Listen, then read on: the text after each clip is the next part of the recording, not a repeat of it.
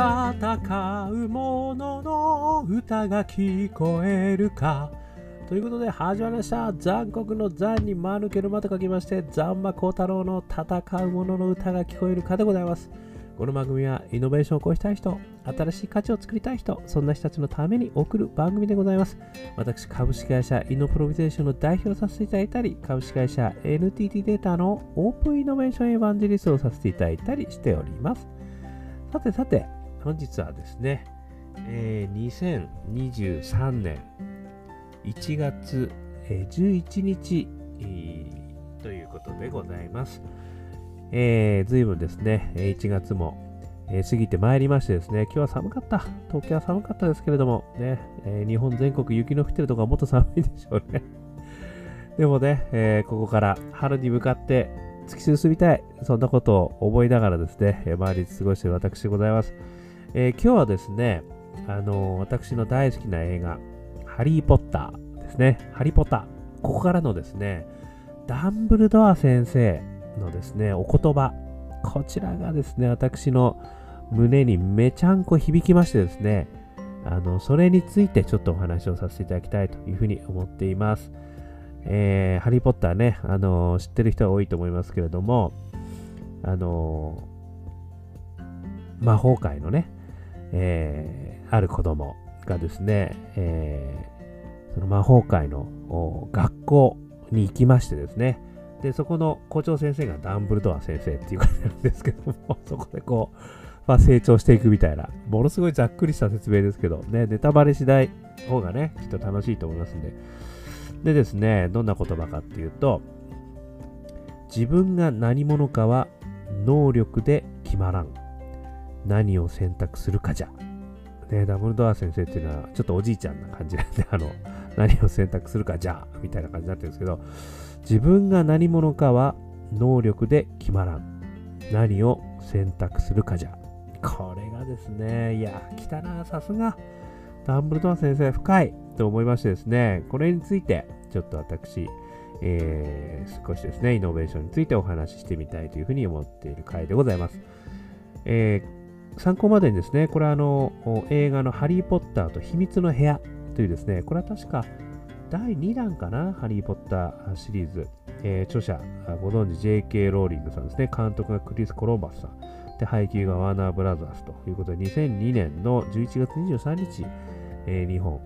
えー、配給ということらしいんですが、自分が何者かは能力で決まらん。何を選択するかじゃ。ですね。えー、これをですね、そのハリー・ポッターにですね、あの子供のハリー・ポッターに先生が言ってくれたっていうことなんですよね。まあちょっとこの悩みの話もね、ちょっと言っちゃうとネタバレになっちゃうんで、もうそこもお話ししません。見てください、とにかく で。で、私はこの言葉からですね、あのー、3つのことを思ったというお話をしたいと思うんですけども、1つ目、何ができるかではないっていうことですね、まずは。あのー、自分が何者かっていうことに関して言うと、何ができるかということではないってことですね、ダンブルドア先生はまず言ってくれてんだなっていうふうに思ったんですよね。で、2つ目として、何を選択するかじゃ。ってことですよね。つまり、その、とかくですね、なかなかやっぱりその、自分がね、何になっていくのかとか、何者なのかってすごく難しいですよね。これはもう永遠の問いのような気がするんですけれども、まあそんな時にですね、やっぱりその、ポイントとなるのは、まあ、自分ができることをあのやろうと、えー、いうこともね、これ一つの選択肢だとは思うんですけれども、ダンブルドア先生が言ってるのはですね、それも一つではあるが、それを踏まえて何を選択するかであるっていうことを言ってるんですよね。ですから、あの、必ずしも自分自身ができることとは限らないことでも自分自身の意思が大事だよってことをね、これ言ってくれてんじゃないかなっていうふうに思ったってことなんですよね。で、3つ目としてはですね、やっぱりこういったことを常に問い直し続けたいなっていうふうに思ったってことでもあるんですよね。やっぱりその日々の生活の中でですね、私もやっぱりできることにですね、どうしてもあのフォーカスしてしまうですよね。できることをやってるうちはですね、まあ、ある意味、あの、安定した、こう、ね、生活を送れるみたいな。で、その中で、あの、あまりこう、振動もないね、えー、いろんなリスクもないみたいなところで、ついついあのやってしまう。まあ、それも悪いことではないと思いますし、それをこう、価値観としてね、やっぱりいいんだというのも一つあるとは思うんですけれども、まあ、私が思うにですね、やっぱりその、自分自身が、あの、できるできないにかかわらずですね、やっぱり何を選択する、もしくは何をやりたいのか。で、そういうこれをですね、やっぱりこう、パッションの源として、自分の心の中から本当に出てきてるものをですね、やっぱ選択して、えー、やっていけたらすごくいいんじゃないのかなって私は思うということなんですよね。であの私があの独立した時がもう2020年ですから本当に3年経とうとしてるんですけれどもその時のお話としてはですねやっぱりその自分自身できるかどうか分かんなかったんですよね独立なんて。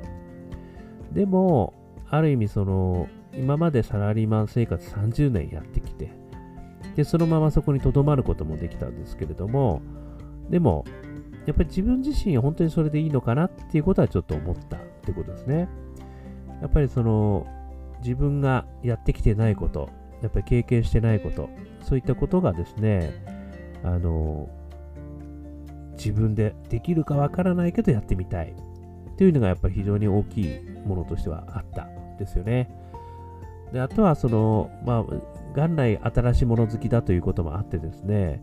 あのオープンイノベーションみたいなこともですね、8年ぐらいやってきたので、結構その、独立して、まあ、もしくはベンチャー企業としてですね、やってる人たちがやっぱりいる中で、えー、私自身もですね、まあ、正直言って、そういう人生もありなんだなってことが分かったっていうことが大きかったかもしれないですね。やっぱりそういう生き方をしてすごく生き生きとしてる人たちも周りにいるっていうのも見てですね、で、ここでその私もパッションの源、一度問いかけたですよね。そしたらですね、まあ、僕はあの、やっぱり小さい頃からですね、あの、まあ、新しいもの好きだったということもあるんですけれども、やっぱり自分の足で立って生きていきたいなってことも実は思っていたんですよね。私があの、よくお話しさせていただいているレオナルド・ダ・ヴィンチが好きだというお話ですけれども、あの芸術もね、えビジネスもできる。そして独立してこう歩いていける。まあそんな人にですね、なりたいなっていうふうに思ってたなっていうのもちょっと私の心の中にあってですね、まあある意味一つのきっかけとしてはいいチャンスなんじゃないかなと。で、それがオープンイノベーションをやってきているので、ベンチャー企業の人たちもね、あの見てますし、えー、大企業の人たちともいろんな出会いをした、そんな中でですね、やっぱり自分に問いかけたときに、いや、できるかどうかわかんないと。まあ、もうやったことないんでね、独立なんて。でもやってみたい。っていう気持ちがすごい勝っちゃったっていうところだったんですよね。なので、あのー、まあ、結構無理を言ってですね、あの独立させていただいたといった経緯があるというところですね。で、あのー、もう一つですね、この、以前ですね、お話しさせていただいたミハイ、畜生とミハイさんっていう、えー、方のお話しさせていただいてるんですけど、この方はですね、フローというですね、あの熱中した状態になる研究をされている方なんですけれども、例えばその絵画をしてる人とか音楽やってる人たちがですね、手が自動的に動いてるように思いましたとか、空から音楽が降ってきたように思いましたとかですね、いうことがあるんですけど、その状態をですね、フロー状態っていうんですけど、あのある意味ゾーンの状態とも言うんですけども、あの、もう没頭しまくってる。集中してですね、もう没頭しまくっている状態なんですよね。でその状態がですね、非常にあのいい成果も出るし、気持ち的にもですね、やる気やりがいがマックスに達してるという状態だっていうこともあるんですけど、そこにですね、なるための指針っていうのをこの方出してくれてるんですよ。で、それはですね、一つは挑戦軸。何かに挑戦しているかどうかってことなんですね。で、もう一つはスキル軸なんですよ。で、この両方の軸をですね、あのどっちから進んでもいい。でも、その進み方によっては、いろんな苦しみが、別々の苦しみがあるよって話なんですけど、でもそこを進むことによって、両方、スキルとですね、挑戦。これが両方高まったところで、ついにフロー状態に到達できるって言ってるんですよね。で、この特にスキル、スキル軸ですよね。このスキル軸のところが、このダンブルドア先生が言っている能力ですよね。能力では決まらんっていうことをですね、ここで言ってるので、この能力っていうのをどんどんなくても、今なくてもいいと。でもつけていけばいいっていうことだと思うんですよね。そして、さらにそこに挑戦をしていくっていうことをですね、やっていけば、いつの日かフロー状態っていうのを手に入れることができるっていうことを言っていただいてるんですよ。このミハイさんの私が話したですね、お話のばっか、あの回もこう貼っときますんで、よかったらね、またもう一回聞いてみてください。ということはですね、そういう意味ではその挑戦し続けること、そしてスキルを磨き続けることをやればですね、誰もがフロー状態になれる、没入するような状態、熱中状態に到達できるってことなんですよね。なので私はそういう意味じゃね、今できないこと、でもですね、それを選択するんだと。